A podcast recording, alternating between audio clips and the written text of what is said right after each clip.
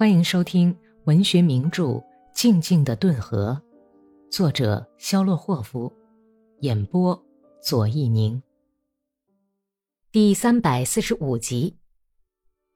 第二天，割草人都从野外回来了，潘泰莱决定吃过午饭就开始往回运草。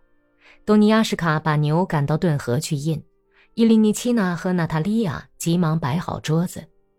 达利亚最后一个来到桌边，在边上坐下。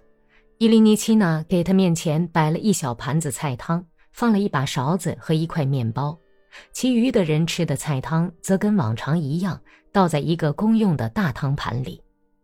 潘泰莱惊奇地看了妻子一眼，用眼睛瞧着达利亚的盘子，问道：“这是怎么回事啊？为什么给他单来一盘汤？难道他已经不信咱们的教了吗？”你瞎问什么呀？吃你的吧！老头子嘲讽的看了达利亚一眼，笑着说：“哈哈，我明白了。自从他得了奖章，就不愿意合吃大盘里的菜饭了。怎么，达什卡不愿意跟我们合吃了？不是不愿意，而是不可以。”达利亚沙哑的回答说：“这是为什么呀？我嗓子疼。”哼，这有什么呢？我到镇上去看过医生，大夫告诉我要分食。我的嗓子也疼过，我也没有单吃过，而且上帝保佑，我的病也没有传染给别人。你得的是什么样的伤风啊？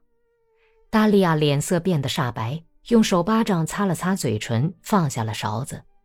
老头子的这番盘问把伊利尼奇娜惹火了，便斥责他说。你怎么跟媳妇儿缠个没完？吃饭你也不叫人安宁，就像牛蒡花一样缠人，扯都扯不下来。这跟我有什么相干呢？潘特莱怒冲冲地嘟囔道：“从我来说，你们爱怎么吃就怎么吃吧。”他气哼哼地把满满一勺子热菜汤倒进嘴里，烫得他把汤都吐在大胡子上，不成调地大声嚷。你们简直他妈的连饭都不知道该怎么上了啊！该死的东西，谁把刚从火上端下来的汤就端上桌子来呀？你吃饭的时候少说点话，就烫不着了啦。伊利尼奇娜安慰他说。多尼亚什卡看着父亲脸涨得通红，从大白胡子里往下捋着白菜和土豆块，差点没笑出来。但是其余的人的脸色都是那么严肃，使他也忍住了笑。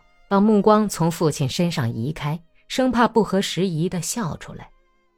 吃过饭以后，老头子和两个儿媳妇套上两辆大车去运草。潘太莱用一把长叉子把草挑到车上，娜塔莉亚接住散发着腐烂气味的草捆，把干草在车上踏实。他跟达利亚坐在一辆车上从田野里回来，潘太莱赶着迈开大步走的老牛，远远地走到前面去了。太阳落到山岗后面去，黄昏时分，已经割完草的草原上的苦艾气味越来越浓郁，但是已经不像白天那样令人窒息辛辣，变得柔和好闻了。炎热消散，牛都高高兴兴地走着。夏天的道路上，牛蹄子扬起的阵阵清晨，落在道旁的棘草丛上，开着紫红色小花的棘草梢上，闪着火焰似的红光。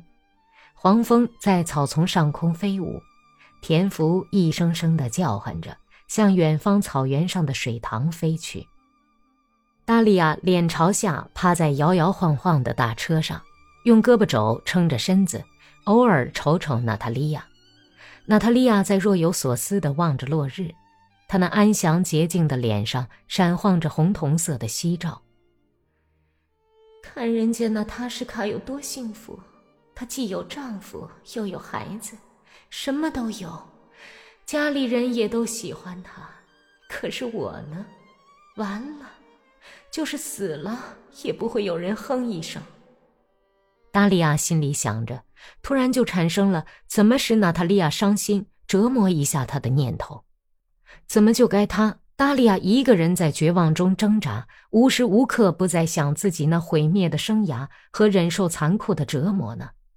他又迅速地瞥了娜塔莉亚一眼，竭力使自己的声调听起来亲切动人。他说：“娜塔莉亚，我想给你道歉。”娜塔莉亚没有立即搭腔，她正在望着落日，突然想起很久很久以前的一幕。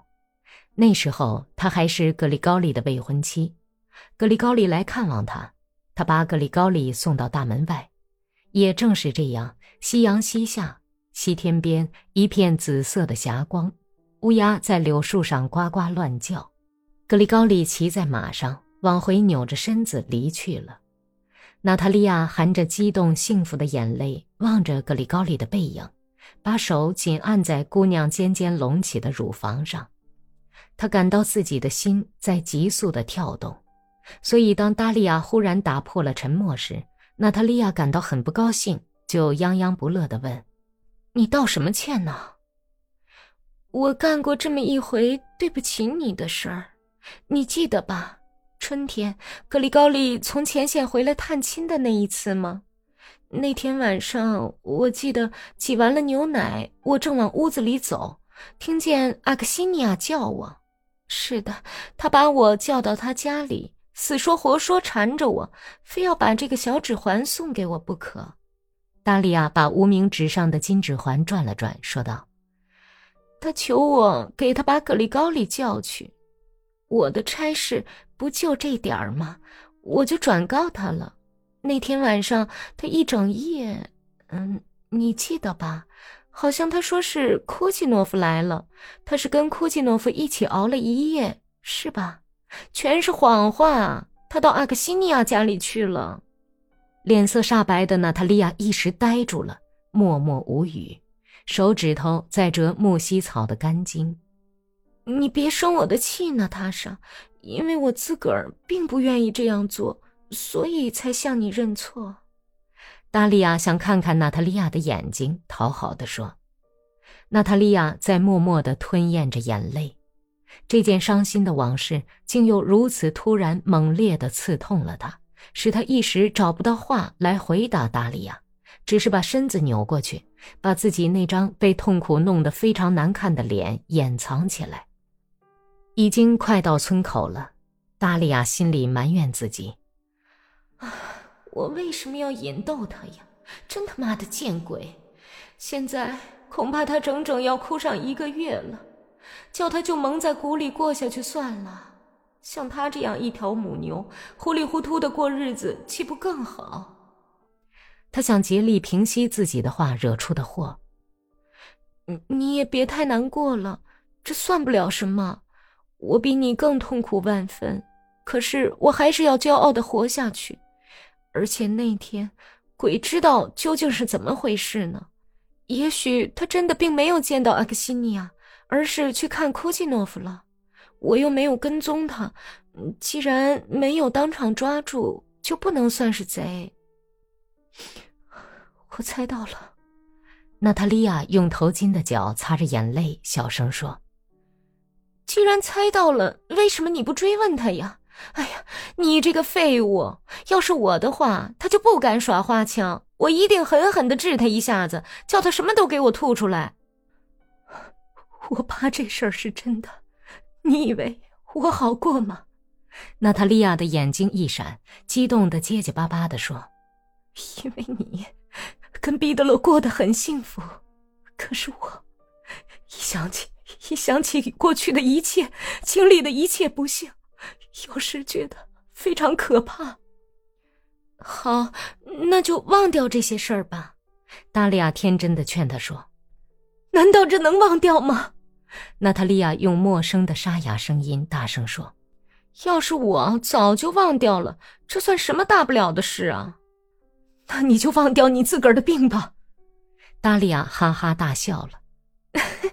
要是能忘掉，可就好了。但是这该死的病却总在叫我想起他。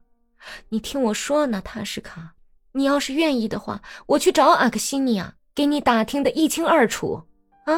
他会告诉我的，向上帝保证，没有一个女人能忍住不说出有人爱她、怎么爱她的事儿。我根据自个儿的经验知道这一点。我不愿意再劳你关心了，你已经把我关心的够受了。娜塔莉亚冷冷的回答说：“我不是瞎子，我看得出你为什么要把这件事告诉我。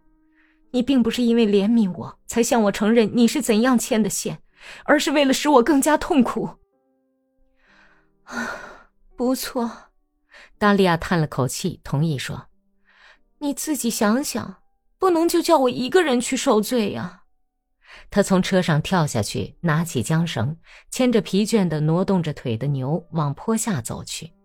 在胡同口，又走到车跟前来说：“喂，娜塔什卡，我来问你，你很爱你的男人吗？”“我总是尽力去爱他。”娜塔莉亚含糊不清的回答说：“那就是说很爱他了。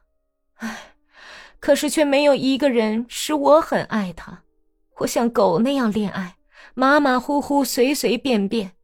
如果现在能让我重新开始生活，我也许会变成另外一个人吧。短促的夏天的黄昏过去了，黑夜降临，大家摸着黑把草卸到长院里，妇女们一声不响地干着活儿，达利亚甚至连潘特莱的叫喊都没有搭理。您刚刚听到的是第七卷第十四章。